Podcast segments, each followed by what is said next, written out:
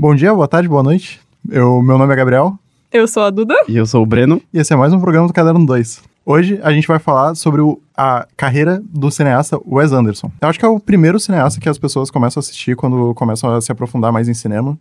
E a gente, em função do lançamento do novo filme dele, que é o Asteroid City, que vai sair dia 10 de agosto, aqui no Brasil, a gente decidiu gravar um, um podcast falando sobre toda a carreira dele. Ele basicamente nasceu no Texas e em 1994 ele tava lá bem feliz da vida e resolveu chamar os camaradas dele, o Owen Wilson e o irmão do Owen Wilson, pra é, gravar um filme, um curta-metragem de 13 minutinhos é, sobre um roubo, sobre um cara que era viciado em roubar. E aí começou essa brincadeira toda, né, Gabriel? Sim, e daí em 96 ele acabou lançando um longa baseado nesse curta, que se chama Bottle Rocket. Ele foi escrito ah, pelo Wes Anderson e pelo Owen Wilson, que depois virou um grande ator de Hollywood, que fez o Marley e Eu. Ah, não foi um filme que teve um sucesso muito grande na época, mas virou um cult e fez com que o Scorsese chamasse de um dos 10 filmes favoritos dos anos 1990. A sinopse é: após sair de um hospital psiquiátrico, Anthony reúne-se com seu amigo Digman, que tem um plano de entrar no mundo do crime e conhecer um famoso, crimi- ah, famoso criminoso, Mr. Henry. Ah, aos dois junta-se Bob e o amigo Digman.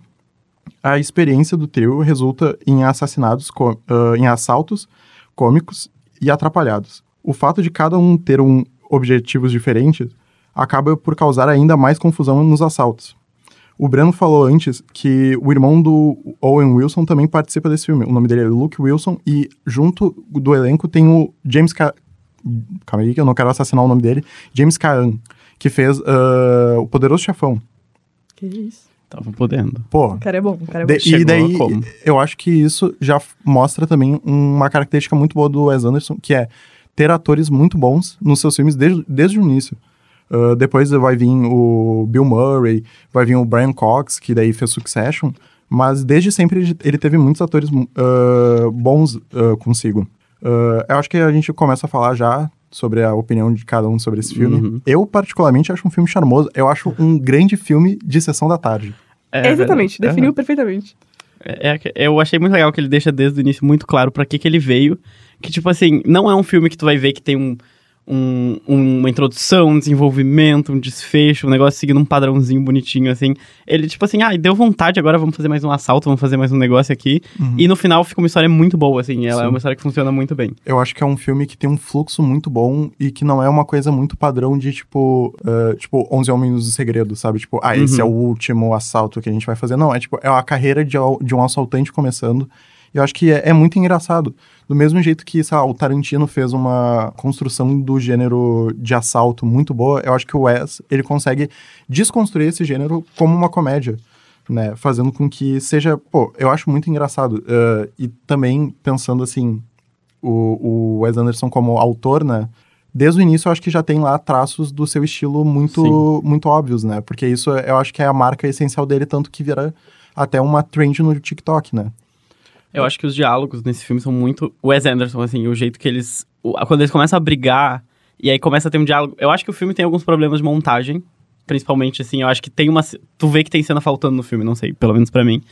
Mas os diálogos são 100% Wes Anderson até hoje. Eu acho. Ai, muito bom. É muito bonitinho, tipo, tu vê uns pequenos elementos assim, tipo, ah, caraca, é tipo o Wes Anderson, só que É. tranquilinho. Tipo, ele tava ali o tempo todo. é, é o início. Sim, eu acho muito bom os as questões de, tipo, dele filmar um caderno. Tipo, é- é- são coisas muito básicas, mas que, tipo, vão mostrando que o Wes Anderson já meio que sabia o que ele queria. Tipo, não tem as cenas extremamente milimetradas, assim, com a pessoa no meio e, tipo, falando algo super frio. Mas já tem, tipo, aquela, aquele humor meio... Não ruim, mas, tipo, aquela, aquela piada que, tipo...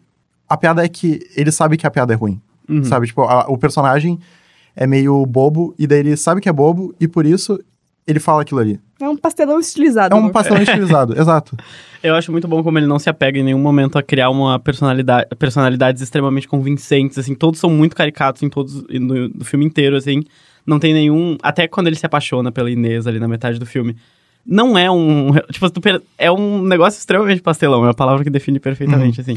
E fica bom. E fica eu bom. acho que também ah, vai ser um tema que vai apresentar em outros filmes do Wes Anderson, que é a questão da linguagem. Eu acho que em- na maioria dos filmes dele tem uma questão com linguagem muito, muito envolvente.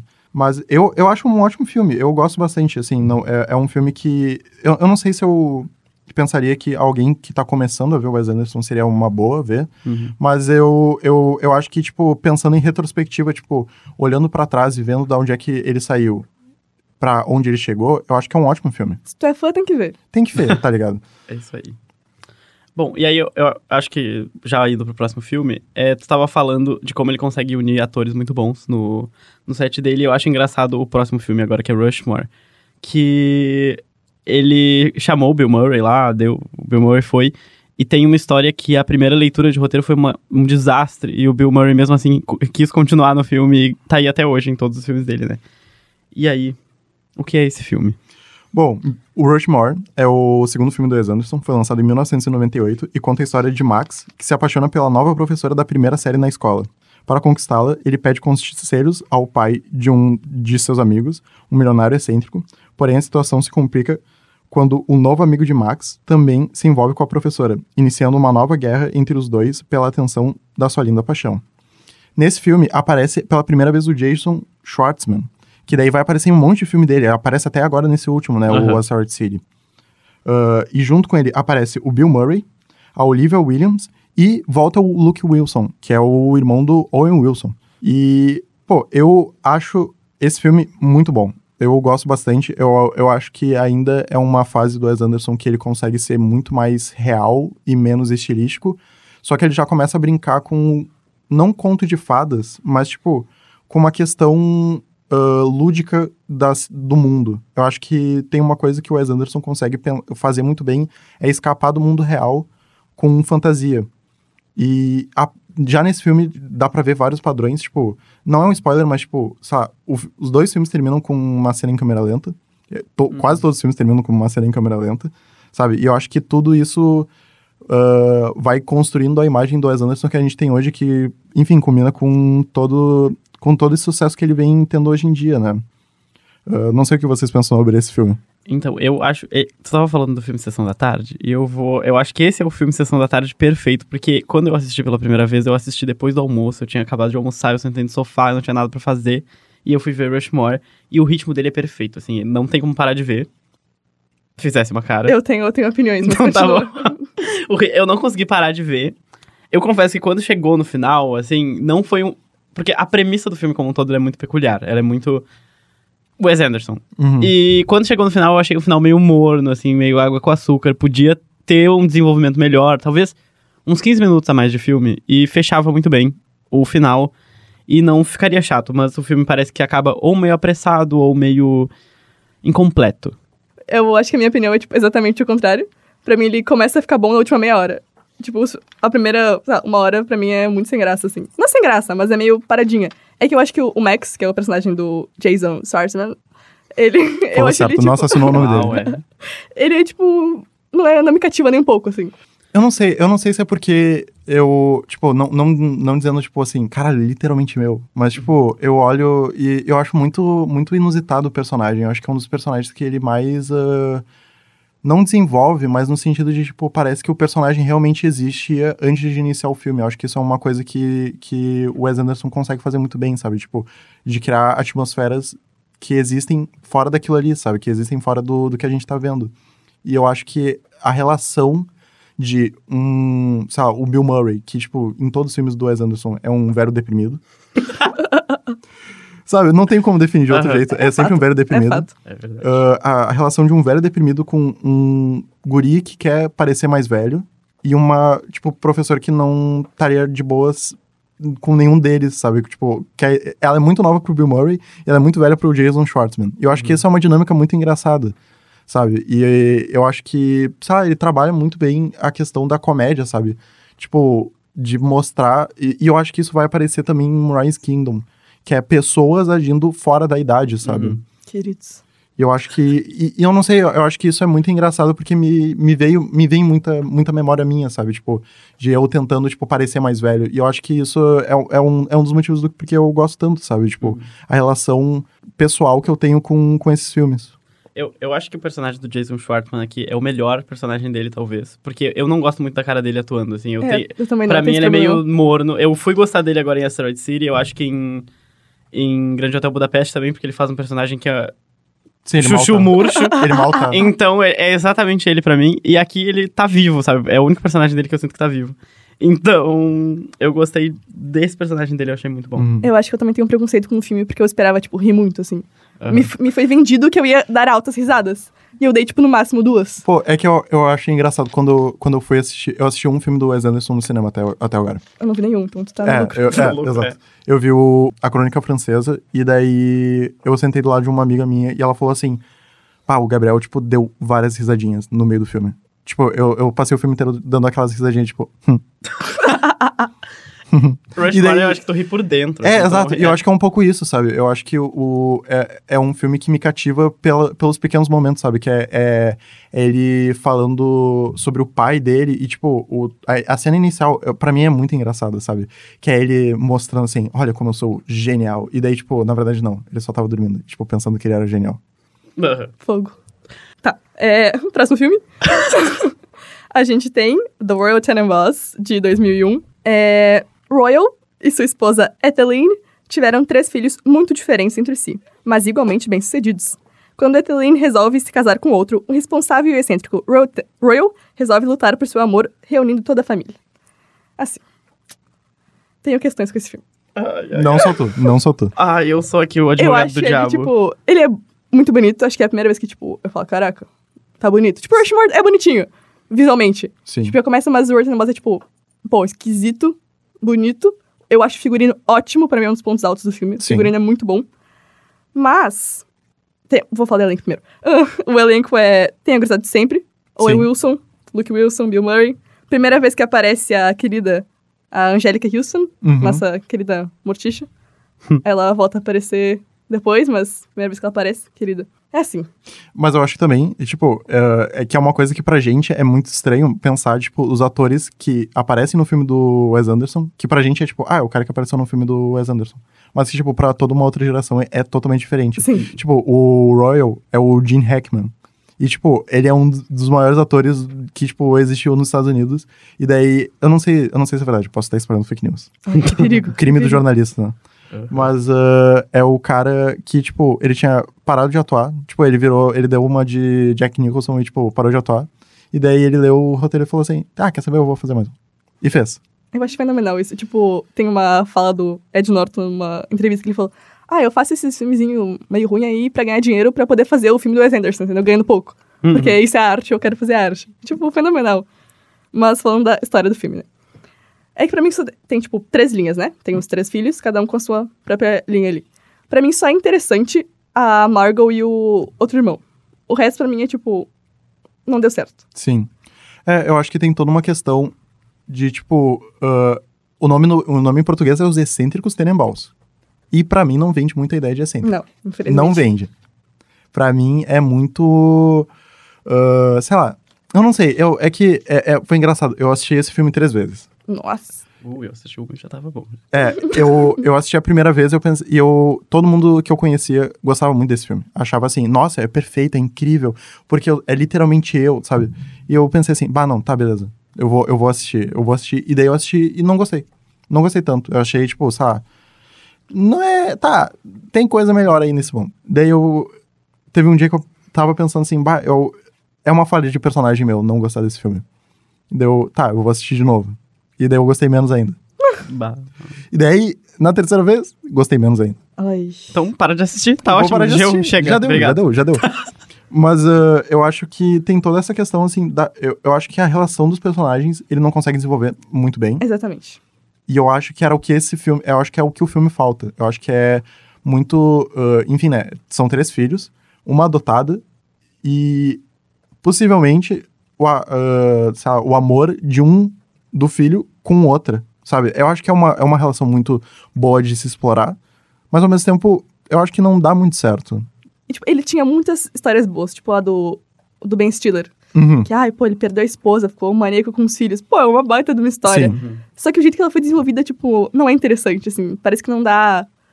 Não dá importância. Uhum. Mas eu acho que tem uma questão que pra mim é muito, muito importante, que é eh, a relação da idade. Que é, tipo, quando eles são mais novos, eles são, tipo, sabe? Não, as crianças não, não como se elas não agissem que nem criança.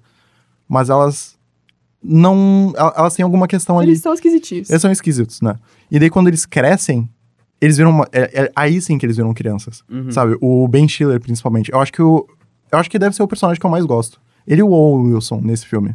São os dois personagens que eu mais gosto. Porque eu acho que eles são os que tentam mais parecer algo de diferente, sabe? O Owen Wilson, ele tenta muito ser alguém não normal, sabe? Mas ele tenta parecer alguém mais importante do que eu acho que ele realmente é. Uhum. E enquanto o Ben Stiller, ele tenta parecer ser alguém mais certo do que ele realmente é. E daí tem. tem- eu acho que tem momentos eh, cômicos muito bons nesse filme. Sim, eu acho que nesse filme é a primeira vez que eu vou gostar de um final do Wes Anderson perfeitamente. O Assim, final porque é ele muito pegou o final que ele segue até hoje, que ele pega todos os elementos que aconteceram no filme inteiro e ele joga tudo num lugar só. E a cena do padre caindo da escada, eu sempre vou rir, eu sempre vou rir. Então, eu acho que vai. ser- Ai, eu. Ah! Isso aí, obrigado pela atenção.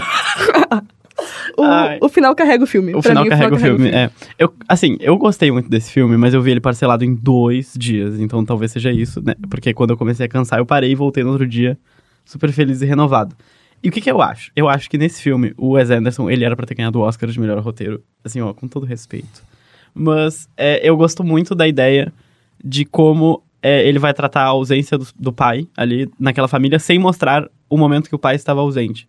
Ele vai primeiro mostrar o pai presente é, quando criança, e aí vai ter, por exemplo, aquela cena, se eu não me engano, do Ben Stiller, do... É isso, do Ben Stiller criança, que é- não é o Ben Stiller, é, brincando com o pai, e o pai meio que trapaceia na brincadeira, e aí corta pro pai ausente. Quando o pai retorna, mais velho, o Ben Stiller não conseguiu resolver aquele problema, então ele ainda tem essa limitação com o pai, porque ele... ah, por causa disso. E eu acho muito legal isso, como ele conseguiu fazer, assim, de tratar de um assunto tão pesado como ausência paterna, de uma forma muito leve, de uma forma muito despretensiosa e bastante original. Sim, eu acho que te- eu acho que toda a minha questão com esse filme é, eu acho que ele é muito leve pro assunto que ele tá querendo trazer. Hum. E eu acho que, tipo, não, não no sentido de, tipo, ah, pre- eh, não podia ter piadinha no meio. Eu acho que é. Da mesma forma que a Marvel faz essas piadas pra, tipo, quebrar o ritmo, pra, tipo, assim, não, não, não ser um bagulho muito. Tá lá tendo um drama, assim, ah, não sei, não, não assisto Não o filme da pesar, Marvel. pra não pesar. é, tipo, não assisto o filme da Marvel, mas enfim. Eh, tava lá assim, ah, Nem sei se tem eu piada. vou, eu vou te matar, e daí fica o cara assim, ah, não vai me matar não. E daí, tipo, sei lá, tem uma piada ali no meio. Aham. Não sei, faz muito tempo que eu não assisto algo da Marvel, felizmente.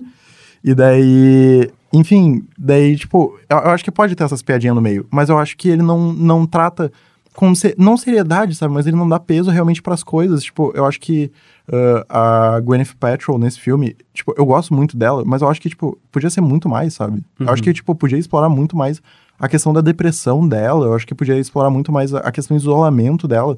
Tipo, eu, eu acho muito engraçado todo o ponto de, tipo, ela ser uma criança problemática e daí, tipo, ela vira uma adulta não normal, sabe? Mas, tipo, ela vira uma adulta que fica muito quieta, ela, ela, ela, ela vira uma adulta que fica muito parada. Eu acho que isso é é uma questão muito interessante psicologicamente falando. E que eu, tipo, sabe, o Wes Anderson, eu acho que ele prioriza. É, é a primeira vez que eu acho que ele prioriza o estilo em função da, do, do desenvolvimento, mas que depois ele vai começar a acertar mais. Eu acho que o Wes Anderson já acertou mais do que nesse filme. E. Momento cinéfilo. Tan, tan, tan. Momento cinéfilo, que é assim, tem muitos diretores por aí, que tem um que não tá mais aí, que é o Godard. Mas enfim, Ih. tem alguns diretores que dizem por aí que o Wes Anderson não, não expande muito a mídia do cinema. E, como assim? É, é- é um papo meio de noia, tá? Eu não vou mentir. Ó. Mas assim, ó, esse filme é como se fosse um livro. Todo capítulo, ah, o, o filme é dividido em capítulos, e daí sempre aparece a página de um livro. E daí tá escrito, não literalmente o que tá acontecendo na cena, mas uma versão novelizada daquilo ali. Uhum. E eu acho que isso é também o porquê o Wes Anderson é tão famoso, tipo, logo de início, porque ele tem uma aproximação maior com a literatura. Mas também eu acho que é um- uma fraqueza, sabe? Tipo, ele não expande muito o cinema. Ele não expande muito o lado cinematográfico da coisa. Talvez o- a, a expansão seja pela parte visual, pela parte do, do design, pela parte da, da montagem. Mas, tipo, sei lá, pensando que o porquê que não, não, não se explora tanto outro, outras pessoas como o Godard até, tipo, é- esse pessoal da, da novela Vague. Eu acho que é um pouco disso, sabe? Pra aproximar um pouco quem tá vendo de algo que ele já conhece, que é a leitura. Uhum. Fim do momento cinéfilo. Tan, tan, tan. Ihu. Ah, eu vou aproveitar pra falar que o. Eu, eu gosto muito desse, desse negócio do, do filme ser dividido em capítulos. Porque eu sempre pausava pra ler o, o livro e era exatamente o que estava acontecendo na cena. Eu ficava, meu Deus, esse homem é genial. E. Mas eu acho que é isso que também atrasa o filme, é isso que deixa ele meio paradinho, enfim. Eu acho que eu gostaria mais de ler o livro do que de ver o filme. É, talvez. Mas talvez se eu lesse o livro eu ia gostar menos ainda. então eu não vou ler. Melhor deixar Mas baixo. existe o livro? Não, mas tá. tipo, sei lá, o Tarantino lançou Era Uma Vez em Hollywood em livro. Ah, é verdade, tá. Grande, tá? Bem gordinho aquele livro. Bem gordinho, né? Tá, vamos Próximo. para o próximo. 2004. The Life Aquatic with Steve Sisu. Ou Sisu. A Vida Marinha com Steve Sisu. Grande método de seleção. É, o famoso oceanógrafo Steve Sisu jurou vingança contra o raro tubarão que devorou um dos, seus, um dos integrantes de sua tripulação. Ned, um homem que acredita que Sisu é seu pai, e Jane, uma jornalista grávida de um homem casado, unem-se à expedição. Na viagem pelo mar, eles encontram piratas e várias figuras do passado de Sisu, inclusive Eleanor, sua ex-esposa. Assim, esse pra mim é tipo o primeiro filme bom dele. Tipo, bom. Eu olhei e falei, caraca, genuinamente gostei, assim. Veria de novo. Mas também esse filme tem, passando para o elenco, o gigante Seu Jorge, né? É verdade. Que já faz ele largar muito na frente dos outros, né? Pô, eu acho que, assim, ó, eu gosto muito desse filme. Eu acho que é um dos meus filmes favoritos do Wes Anderson. Mas, assim, eh, eu posso falar muito bem dele durante horas. Mas, certamente, o maior ponto alto desse filme é a trilha sonora do Seu Jorge. Absurda, absurda, absurda. É a melhor trilha sonora do Wes Anderson, fato, assim. Fácil. O, o que eu acho que, assim, ó, eu já vi pessoas tentando ah, não problematizar, né? Mas, tipo, eu acho que problematizar do jeito certo, que é pensar assim, pô, o nome do personagem do Seu Jorge é Pelé dos Santos. Pois é. Sabe, o que eu acho que é um vacilo do Wes Anderson. É eu, acho que o, eu acho que o vacilo do Wes Anderson é ser muito, sei lá, americano. Xenofóbico. Muito estadunidense. Ah, tá. Não, eu não queria falar. Eu não queria, eu não queria, Mas não queria, tem vezes que a gente tem que não queria admitir. impor crime, não queria Aham. impor crime. Mas, ah, certamente, o maior acerto desse filme é o Seu Jorge, Nossa. a trilha sonora dele. Querido. Mas eu acho que tem muita, muito acerto. Muito acerto. É, não, Muito esse acerto. filme, ele... Eu acho que é a primeira vez que eu vi um Wes Anderson humano, assim, bem humano, de verdade. Todos os personagens são humanos e têm problemas humanos. Eu acho que é o primeiro filme em que tu consegue pensar os personagens que não são os principais como não pessoas, mas tipo, tu pode se relacionar com os problemas dele. Não que tipo no Rushmore tu não conseguisse, mas eu acho que tipo tem toda uma questão assim do, do pai, né, do Owen Wilson procurando um pai no Bill Murray. E também tem toda a questão da não me, não me lembro quem que é a, a jornalista. É a Kate Ah, Blanchett, Kate, né? Blan- Kate Blanchett, eu descobri que pronunciei o nome Ah, dela. Fiquei perdão. Apavorada. E daí, tipo, tem toda essa questão da Kate Blanchett, Blanchett. Sei lá. Tem uma review Kate. de uma guria falando que não sabia que ela tava no filme, e eu também não sabia que ela tava no filme. E quando ela aparece, assim, "Oh, meu Deus, Cara, é a eu Kate queria muito saber Blanchett. por que, que ela nunca voltou. Tipo, É, ela filme dele. combina, né? Ela Eu acho- combina muito. Eu acho que é o real jumpscare do bem. É, isso aí.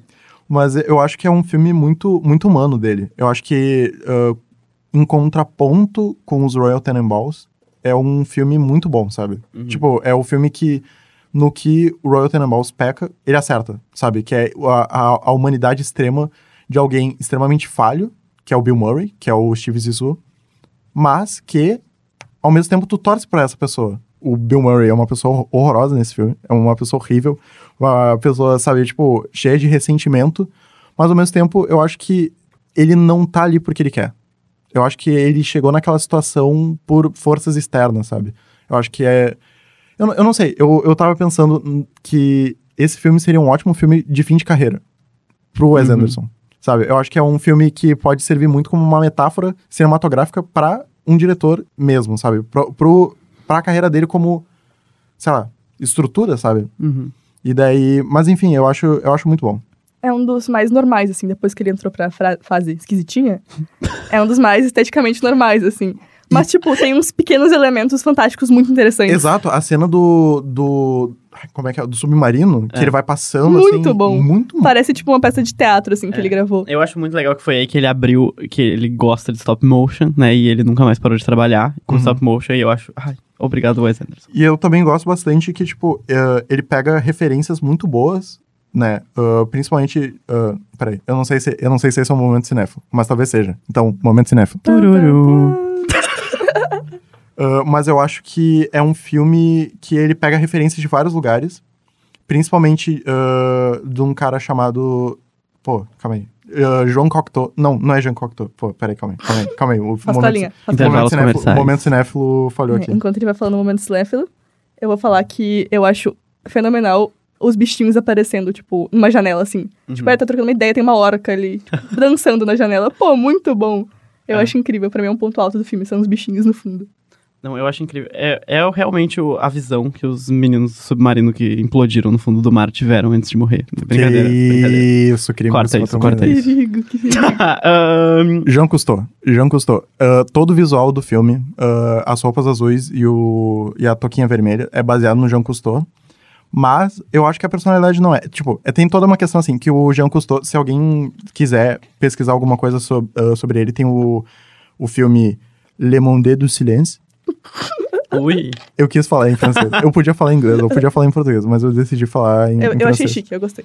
que é um documentário de 1956 que conta é, é tipo é um dos principais documentários sobre natureza que já existiu e daí tem toda uma questão envolvendo ética porque daí ele, ele bate numa baleia e daí a baleia começa a sangrar e eu acho que tem um pouco nisso nesse filme principalmente quando ele explode um o quê uma família de coral não sei não sei como Ah, explicar aham. mas, tipo, ele explode lá um, um, um, um, um habitat. E daí, tipo, com o Wes Anderson dá pra rir. Com o João Cousteau não dá, porque tu sabe que é real. Eu acho muito legal que nessa fase também ele começou a explorar isso de não homenagear, mas retratar. Não homenagear, mas começar a trazer pessoas reais pra esse universo dele, mais ou menos. Então ele vai ter, tipo, esse mergulhador que. Mergulhador não. É um mergulhador. É um mergulhador que ele até é- bota o nome dele no final do filme, né? Eu acho. Não me lembro se ele bota, mas eu sei que ele aparece no Rushmore, no livro. Hum, O livro que, a, que junta a professora com o aluno é um livro do Jean Cousteau. Ó, Tudo ligado. universo cinematográfico. Aham. Wes Uni- Anderson. Exato. Pai. Brincadeira. Vamos lá, A gente pode jogar uma fala aqui do filme? vai. Por favor. Porque pra mim tem, tipo, uma fala que o, o personagem do... O Ned? Ned? O personagem do Owen Wilson. Sim. Joga, assim, pro Bill Murray. Grita assim, pra mim resume o personagem do Bill Murray, tipo, por praticamente o filme inteiro, de maneira perfeita, que é o... You never wanted to know me. I'm just a character in your film. Sim. Que é, tipo, resume o que é o Bill Murray, tipo, por praticamente o filme inteiro, assim. Sim, eu acho que tem toda uma questão de ah, metanarrativa nesse filme. Tipo, eu acho que todos os filmes do Wes Anderson vai ter isso, de metanarrativa. Principalmente depois dos Royal Tenenbaums. Mas de uma questão de, tipo, de pensar ah, a relação de filme com realidade. E eu acho que é uma discussão muito, muito válida até hoje. E eu tava pensando assim, pô, a gente ah, não falou muito sobre o grande personagem do... William Dafoe. Do Willem Dafoe. Fenomenal. Bah, o cara é genial. Maravilhoso. É o melhor personagem dele. Primeira vez depois- que ele aparece, né? Nos filmes da Anderson. É. Sim. Primeira aparição. E começou E grande. eu acho muito engraçado que depois ele vai fazer ah, o Farol, que é tipo o personagem do Willem Dafoe, só que deprimido. Eu acho tudo no personagem dele nesse aqui. Eu acho que o Wes Anderson ele tende a explorar esse lado que o William Dafoe sabe fazer um personagem louco, né? E em todos os filmes do Wes Anderson, o William Dafoe é louco. Talvez em Asteroid City não, mas tipo, nesse filme ele não é louco, ele é ele é só um cara, sei lá, com uma personalidade própria, que é o- algo que falta depois no William Dafoe. Eu acho que tem todo, todo um negócio, tipo, todo personagem lá é problemático, Uhum. sabe? E, tipo, eu acho que é isso o, o ar desse filme que, que me fascina bastante. Mas, enfim, eu posso ficar, eu posso- tipo, e não é o meu favorito. Pois e é. eu acho que é, eu acho que essa é a minha, minha questão. Tipo, por não ser meu favorito, porque ele é imperfeito, por isso que eu gosto tanto dele. Uma salva de palmas. Não tem salva de palmas, mas enfim. Talvez tenha. Clap, clap, clap. Clap, clap, clap, clap, clap. Agora vamos pra um filme horrível. Bah. Nossa, bah daí tu, nossa, daí tu ficou. Daí tu ficou. Essa aqui vai ter discussões, pessoal. Se preparem. Essa Depois de Steve Zissou, que não foi um filme de sucesso, eu, eu acho que até hoje em dia é o filme menos conhecido do Wes Anderson. E menos avaliado também. Do... Se a gente for ver no Rotten Tomatoes, os críticos detonam esse filme. E eu Sério? fico muito triste. Ele é muito incompreendido. É. Morte aos críticos. Pois é, verdade. Em 2007, ele lança Darjeeling Limited, que, enfim, é um filme muito complexo, tá? Eu acho que é um filme que, que tem muito pano pra manga aqui. E a, a sinopse dele é: um ano após o funeral de seu pai, três irmãos viajam de trem pela Índia, na tentativa de se relacionar. Nesse filme temos os irmãos Owen Wilson, Adrian Brody, Lindo. Eu amo ele também. fui pego de surpresa aqui, Todos os personagens dele. e Jason Schwartzman, que volta, né? Gigante. Ele não aparece depois do Rushmore, né? Eu acho que não. Não. Posso estar fazendo fake news de não. novo. Mas enfim. E é um filme eh, que aqui a mesa renega um pouco ele, A mesa não, a mesa não. a humanidade. Eu sou, eu sou fã. Ah, tá, tu é fã. Ah, tá, fã. ufa. Porque assim, ó, eu. Um terço da mesa renega ele. Não, eu, Certas Ah, pessoas aí. eu assisti esse filme e eu me lembro que a primeira vez que eu assisti eu gostei muito. Eu gostei bastante. Eu achei um filme muito tocante até, de certa forma. Eu acho que toda a questão. Tipo, eu gosto muito assim. São três irmãos, né? E eu acho a relação deles muito melhor, muito mais desenvolvida do que os Royal Tenenbaums. Eu acho que ele aí ele acerta muito mais do que no Grande Queridinho, que é os Royal Tenenbaums. Mas eu acho que ele tem muitos erros. Eu acho que tem, um, tem uma questão aí que é muito falha, que é a questão de lidar com o outro. Que daí seria a Índia e o Oriente como um todo. Mas enfim, eu quero. Não quero tomar aqui o tempo. Aceito, aceito essa opinião. É, então, qual é o meu problema com esse filme? Eu acho que a ideia de um filme com- sobre irmãos é perfeita. Eu acho que ele já trabalhou com. com Steve Zissou, ele trabalhou com todas as relações possíveis e todos os problemas possíveis. É, e aí, essa relação entre irmãos que estão naquela linha tênue entre ou a gente se aproxima ou a gente nunca mais vai se falar na vida. É, e eu gosto também da ideia do Wes Anderson dirigir um filme que se passa num trem. Eu, para mim, é o o Wes Anderson nasceu pra fazer isso, né? E deu tudo errado, porque pra mim, o Que filme. isso. Não, vamos lá. O filme, ele é. Ok, ele tem um roteiro bacana. Mas ele não. A relação entre os irmãos é muito bem explorada. Toda aquela cena da briga é muito boa. É, que até a, a forma como ele filmou é muito boa. Mas o filme não parece saber pra onde ele quer ir. Tanto que o final, pra mim, parece que o Wes Anderson. Ele pegou, escreveu vários finais sorteou um final e disse: esse é o final. Porque parece que a, a viagem, essa viagem de trem, quando chega no final, ela não. O destino não é uma coisa bacana, assim, não é uma coisa que pagou a viagem, entendeu? Não. Não me cativa tanto. É, parece anticlimático. Toda aquela cena quando eles vão pra uma aldeia ali. Não faz sentido nenhum. Não, não encaixa no filme. Então eu acho que é isso. É um filme com uma premissa muito boa. Tem personagens muito bem construídos. A estética extremamente bem definida. Mas peca porque vai deixando as migalhas pelo caminho e esquece de coletar de novo, sabe? Eu acho que esse é um ponto forte, na verdade. Na verdade, assim, ó, refuto. Assim, ó, sabe por quê? Porque assim, ó, tem todo. ah, e daí eu acho que eu vou trazer um- uma outra questão que é assim: Wes Anderson colonialista? Ponto de interrogação. Possivelmente. Possivelmente. Sim. Ah, mas eu acho que, é assim. ah, vamos lá, eu acho que eu, eu não, quero, não quero entregar o filme, mas eu acho que o- ao mesmo tempo que ele é muito. Eu não sei se vocês já tiveram alguma pessoa na vida de vocês que era assim: Meu, eu preciso ir pra Índia pra, tipo, me encontrar. mas isso é um clichê, sabe? Eu acho que esse filme começa com esse clichê e desenvolve ele. Pra certo? Pra errado? Não sei. Mas ele desenvolve. Descubra. Assista. Descubra, assista. E daí eu, eu acho que, que essa é uma parte muito, muito interessante, sabe? Que ele pega e, tipo, esse clichê. E, tipo, o início eu acho um pouco estranho, eu acho que é, é aquela coisa meio, sabe, onde é que isso tá indo, onde é que isso tá indo.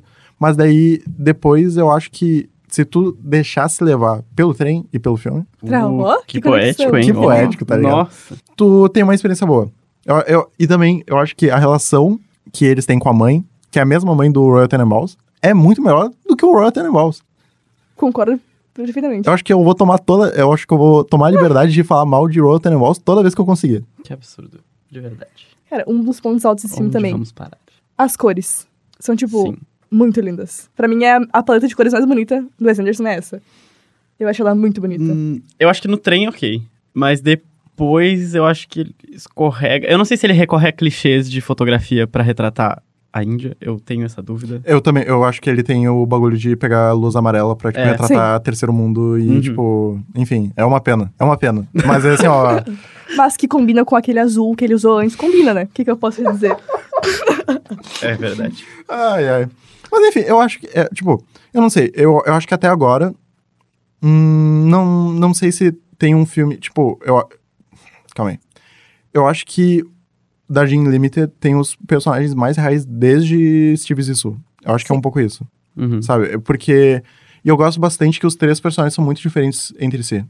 Sabe? Tem o, o escritor. Eu não lembro a profissão dos outros dois. Não, calma aí. É, só me lembro do escritor. Porque é, é o Jason Schwartzman. Que, aliás, fun fact, tem o curta Hotel Horrível Chevalier. Tu não gosta? Eu acho ele insuportável. Eu vi, tanto que eu vi em dois dias o curta porque eu não aguentava. Ele tem Que 12 minutos. isso. Eu pausei. Eu pausei na metade porque eu não tava aguentando mais. Mas enfim, tem o curta Hotel Chevalier, Che- Chevalier, Chevalier. assim. e daí é um prólogo pro filme. Que tu. é, assim, não sei, não sei se faz sentido assistir antes ou depois. Mas, tipo, sei lá, do jeito que tu quiser assistir, tá bom. Mas, enfim, é um fun fact. Tem um curta aí. Porque é engraçado, ah, no. Não é um spoiler, mas no final do filme aparece a Natalie Portman. E daí a primeira vez que eu assisti, eu pensei, quem é ela? Por que, que ela tá aqui? É. É só, tipo, pra mostrar que ele tinha dinheiro pra, tipo, comprar a presença da Natalie Portman. E daí tu assiste o curta, e daí tu... Ah! Por isso que ela tá aqui.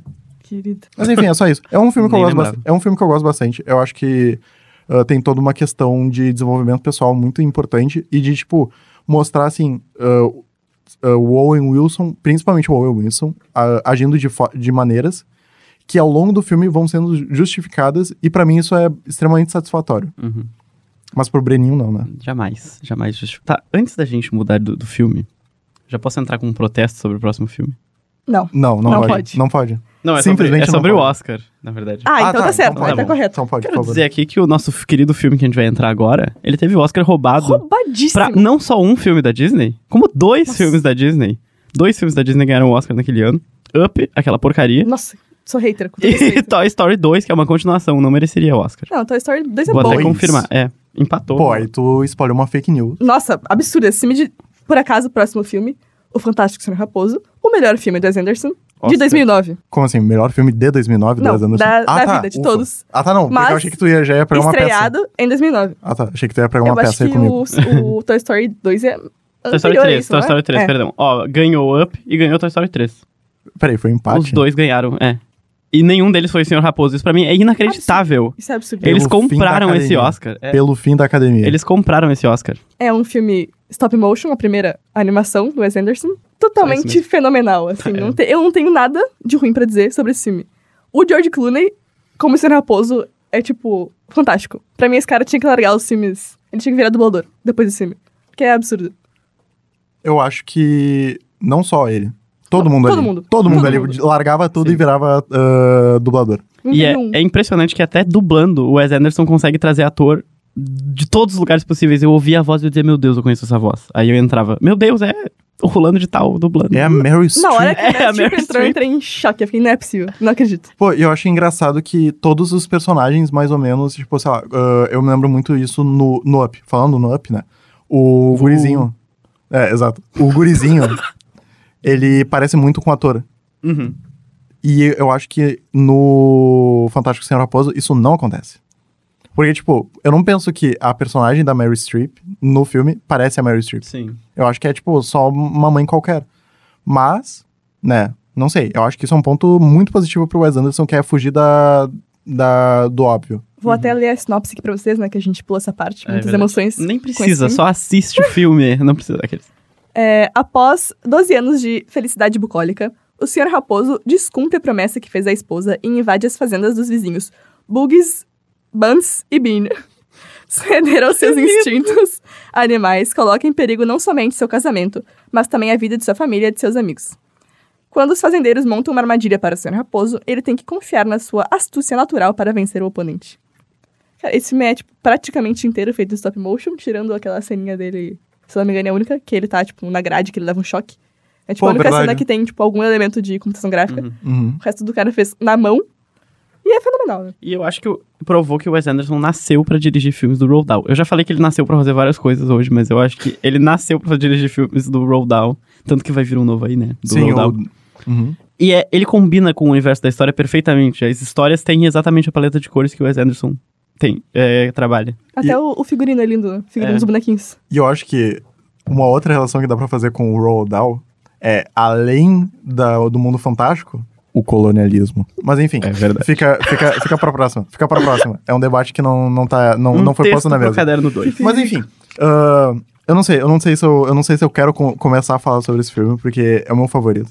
Foi o primeiro filme que eu assisti e que eu falei assim, filmes são bons. Porque, eu, eu não sei, é, é é uma relação muito, muito engraçada. Eu sei, eu vou, vou tomar aqui um tempo pra fazer terapia, tá? Vai tranquilo. Em algum momento do passado, minha família tinha um- uma caixinha chamada Azebox. Você sabe o que isso é? Você sabe o que é? Não. É um aparelho paralelo, que é pirataria. Ah. Gigante. Gigante, tá? Aham. E daí tinha canais que passavam um filme o dia inteiro. Era um filme por canal, e daí passava o dia inteiro com alguns minutinhos ali pra tu descansar, assim.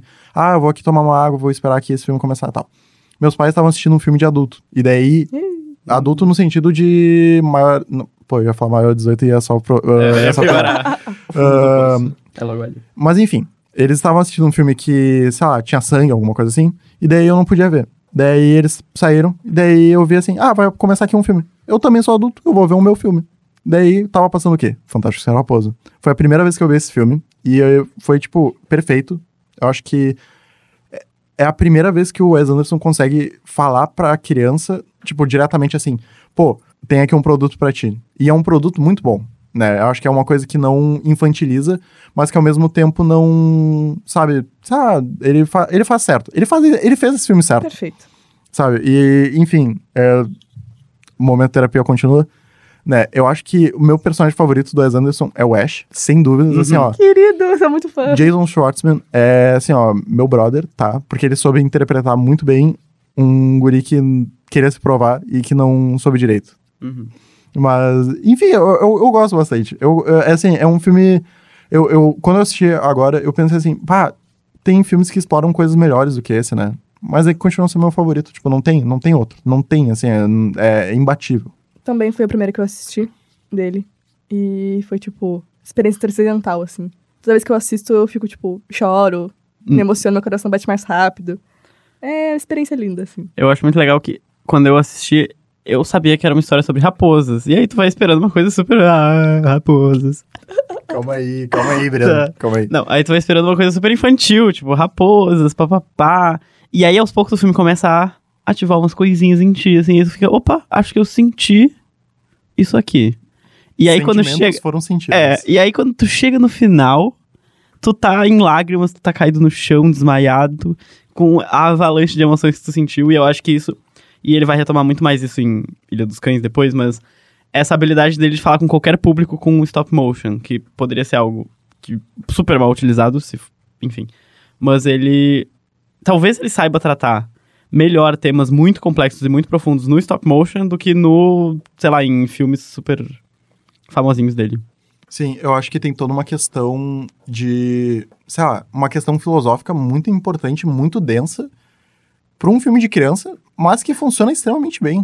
Mas enfim, é um ótimo filme. Eu gosto bastante. Todo mundo gosta? Todo mundo ama. Que bom. Perfeito. Próximo filme. Cinco estrelas, cinco estrelas. Próximo filme, Moonrise Kingdom, lançado em 2012.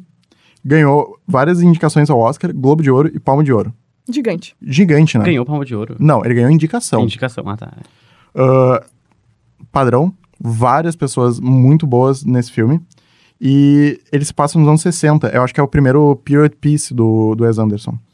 Ah, em que dois jovens se apaixonam e não podem estar junto por vários motivos. E eu acho que explora bastante ainda a mesma relação de pai e filho, de, enfim, pai e filho, pai e filha, ah, que tem nos outros filmes.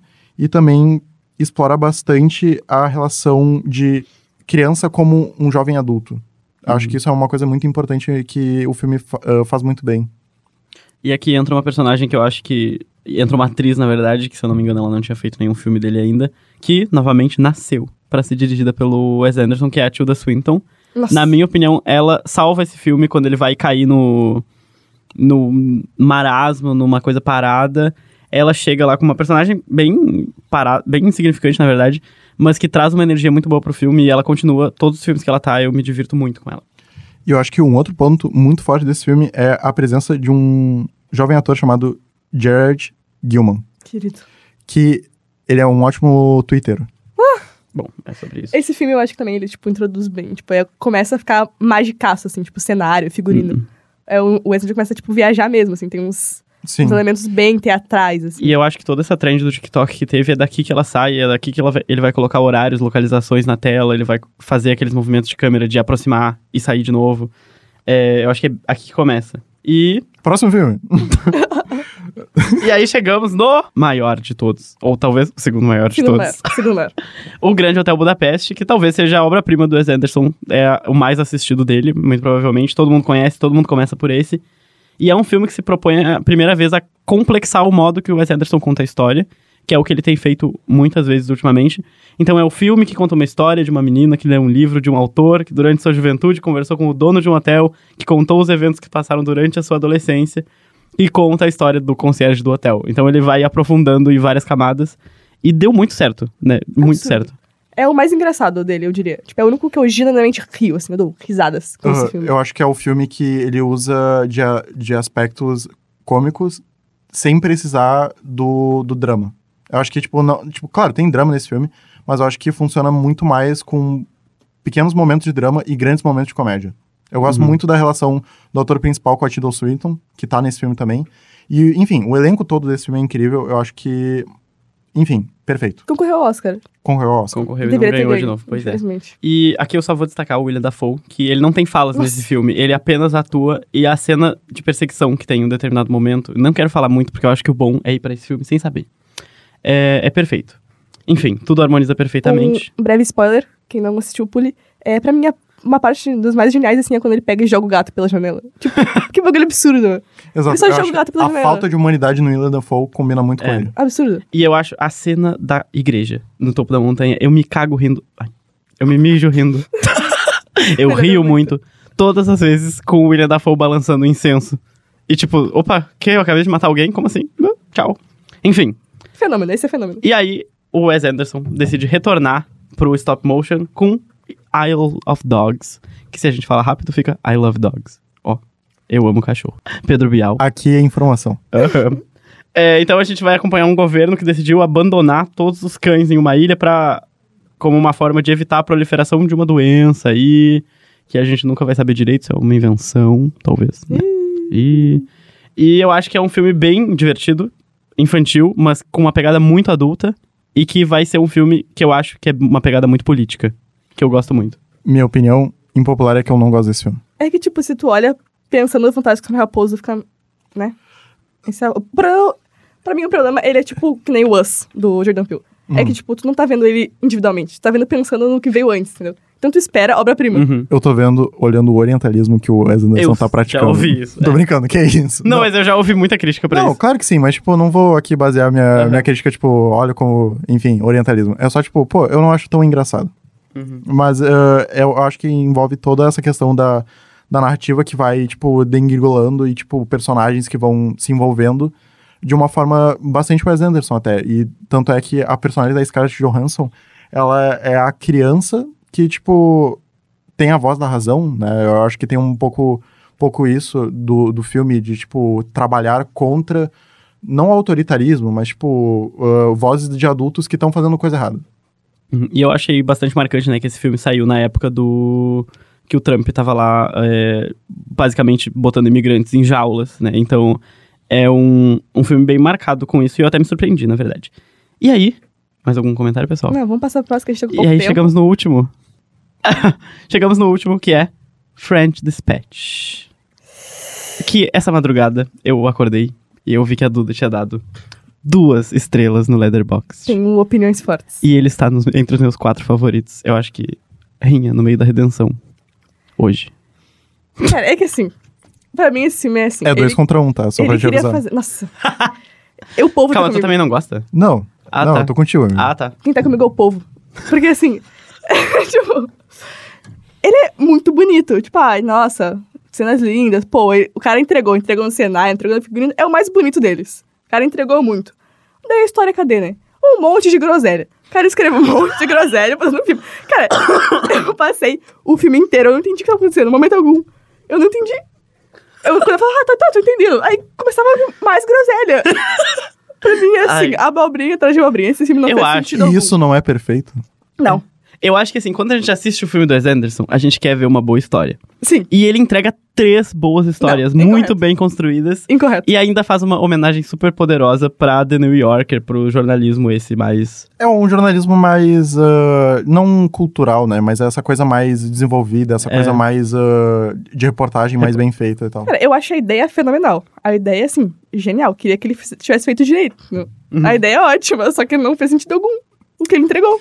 Pô, quer mandar o cozinheiro cozinhar direito. Só Nossa. queria dizer isso. É verdade. Não, eu, assim, eu confesso que da primeira vez que eu vi, eu dei três estrelas e meia. Aí eu assisti, mas só que foi o segundo do Wes Anderson que eu vi.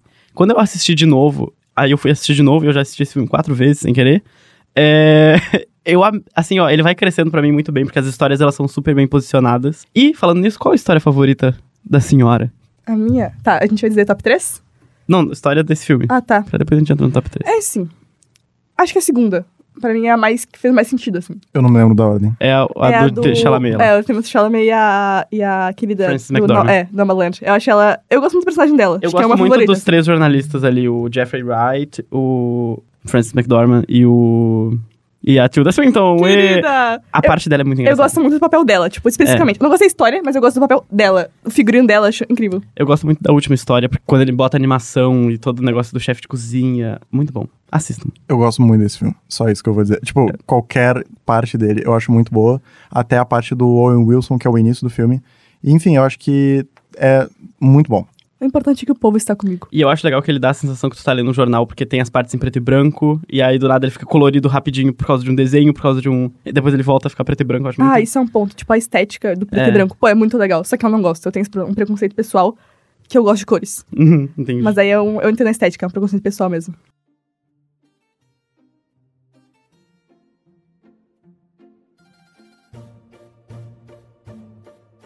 Um agradecimento pessoal aqui pro, pro nosso querido aqui do Pro moço da, do, do estúdio rádio da Eu URGS. não vou falar meu nome pra não ter graça, então. Valeu. Muito Tá. obrigado. Muito obrigado. Ah, mas enfim, ah, a gente teve que correr aqui no final, né? Infelizmente. Mas é, é- é que a gente podia passar o dia inteiro, né? Sim. É assim, ó, vocês fariam parte do mundinho Wes Anderson? Sim, Com certeza, sem dúvida alguma. Eu faço parte, eu sou o número um. Porque número zero é Jesus. é verdade. Enfim. Por onde vocês indicariam começar a ver o filme do Wes Anderson? Então, se a pessoa não sabe o que é o Wes Anderson, Fantástico Senhor Raposa, uma coisinha bem. que vai dar certo. Não tem como dar errado, Fantástico Senhor Raposa. Se a pessoa quer ir de cabeça o Wes Anderson, ah, Grande Hotel Budapeste. Porém, tem o risco da pessoa não gostar tanto quanto alguém que já conhece o Wes Anderson e já consegue se conectar mais fácil com os personagens dele. Sim, também considerando que, tipo, todo mundo acha que o Wes Anderson é só a parte visual. Quanto É. não, ele tem conteúdo. Não é Tanto só a beleza. Ele não gosta do de ver os TikToks das pessoas, né? Que pena. Pois é. Ele que lute. Enfim, Tudo dinheiro. Eu concordo plenamente. Eu diria Fantástico Raposo. Foi que eu comecei. E eu diria que todo mundo tem que começar porque ele é fenomenal, lindo, fácil de entender, é adorável, perfeito. Eu acho que assim, ó, ah, pra alguém que quer começar, Fantástico Senhor Raposo e Moonrise Kingdom. Concordo. Concordo discordo, muito. mas não vou abrir pra discussões. Foi um dos primeiros Mas, que eu enfim. vi. E realmente. Ah, terminando assim, eu acho que.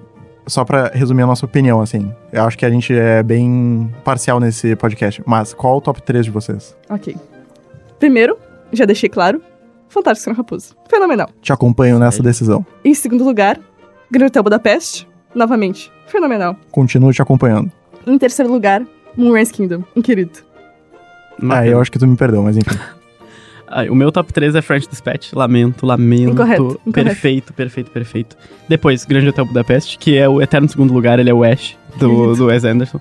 É, e depois, o Fantástico Senhor Raposa, que não tem como. Inclusive, depo- eu- o Fantástico Senhor Raposa tá disputado com o Asteroid City, hein? Não quero dizer nada. Como é que tu já viu? Tô brincando, que é isso? Não eu vou fui na cabine de imprensa. Não, tá. Ah, vou dizer o meu, tá? Vai. Vai tranquilo. Fantástico Senhor Raposo, Fato. Grande Hotel Budapeste, Fato. Fato. Vida Aquática. Aceito. Ok. Aceito muito. É meu Me quarto. esqueci o, o título em português, pra ser bem sincero. É a vida aquática Aquática com, com- Steve Sisu. Com Steve Zissou. É o meu quarto, eu concordo. Agora, eu aceito. o Wes Anderson pudesse jogar um filme fora, nunca fez esse filme, esquecemos pra sempre. A crônica francesa. Que absurdo. Royal Tenenbaums. Darjeeling Limited. Enfim, eu É acho isso. que é isso. Espero que vocês tenham gostado desse episódio. Comentem aqui embaixo. Onde é que a gente tá postando isso? Tem, é, no Spotify tem Ah, agora tá. a opçãozinha Ah, de que dizer o lindo. que, que tá achando. É, comentem aqui embaixo o filme favorito de vocês. Qual vocês não gostaram? E opiniões. E Se a gente assistam. cometeu algum crime contra a humanidade. Espero que não. E assistam esse homem, embora ele também cometa alguns crimes. Aproveitem que já estão aqui, assistam, ó, escutem outros podcasts do Caderno 2. E esse foi mais um episódio. Muito obrigado. Obrigada. Beijos. Um beijo.